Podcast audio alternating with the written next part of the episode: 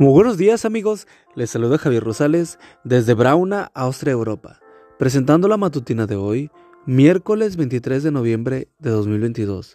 La matutina de jóvenes ya por título El gemelo. La cita bíblica nos dice, Tomás, uno de los doce discípulos al que llamaban el gemelo, no estaba con ellos cuando llegó Jesús. Juan 22, 24. La palabra gemelo se aplica a cada uno de los dos hermanos o más hermanos nacidos en el mismo parto. Tomás, uno de los discípulos de Jesús, era apodado el gemelo.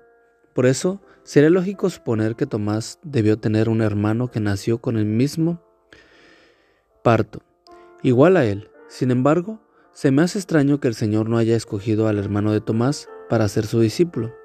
En la lista de escogidos encontramos a tres parejas de hermanos, Andrés y su hermano Simón Pedro, Juan y su hermano Jacobo, hijos de Zebedeo.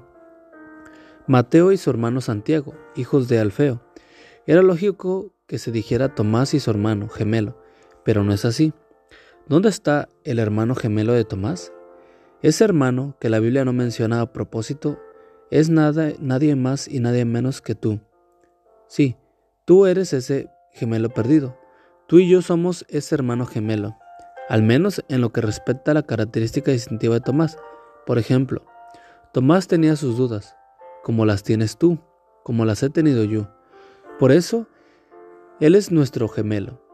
Por en cuanto a interrogantes e incertidumbres, nos parecemos mucho. Pero Jesús aceptó a Tomás, con todo y sus dudas. Cuando Tomás dice que necesitaba meter las manos en las heridas de Jesús, éste no lo reprende, sino que lo invita sin censura alguna para que lo haga. Mete aquí tu dedo y mira mis manos y trae tu mano y métela en mi costado. No seas incrédulo, cree. Juan 20:27. Jesús le dice, le dijo a Tomás, y te dice hoy a ti también, yo te acepto tal y como eres, con tus dudas e inseguridades. Si lo deseas, ven y averigua. ¿Cómo me agrada ser el gemelo de Tomás? Me siento feliz al saber que Jesús me ama y me acepta con mis dudas. Tomás, cuando se encontró cara a cara con Jesús, no fue capaz de llevar a cabo el experimento. Le bastó con ver a Jesús.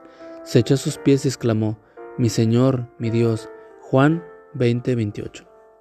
Sé que tú has pasado por esas circunstancias muchas veces, cuando el alma está cargada de dudas, pero hoy puedes encontrar en Jesús y revivir la llama de la fe.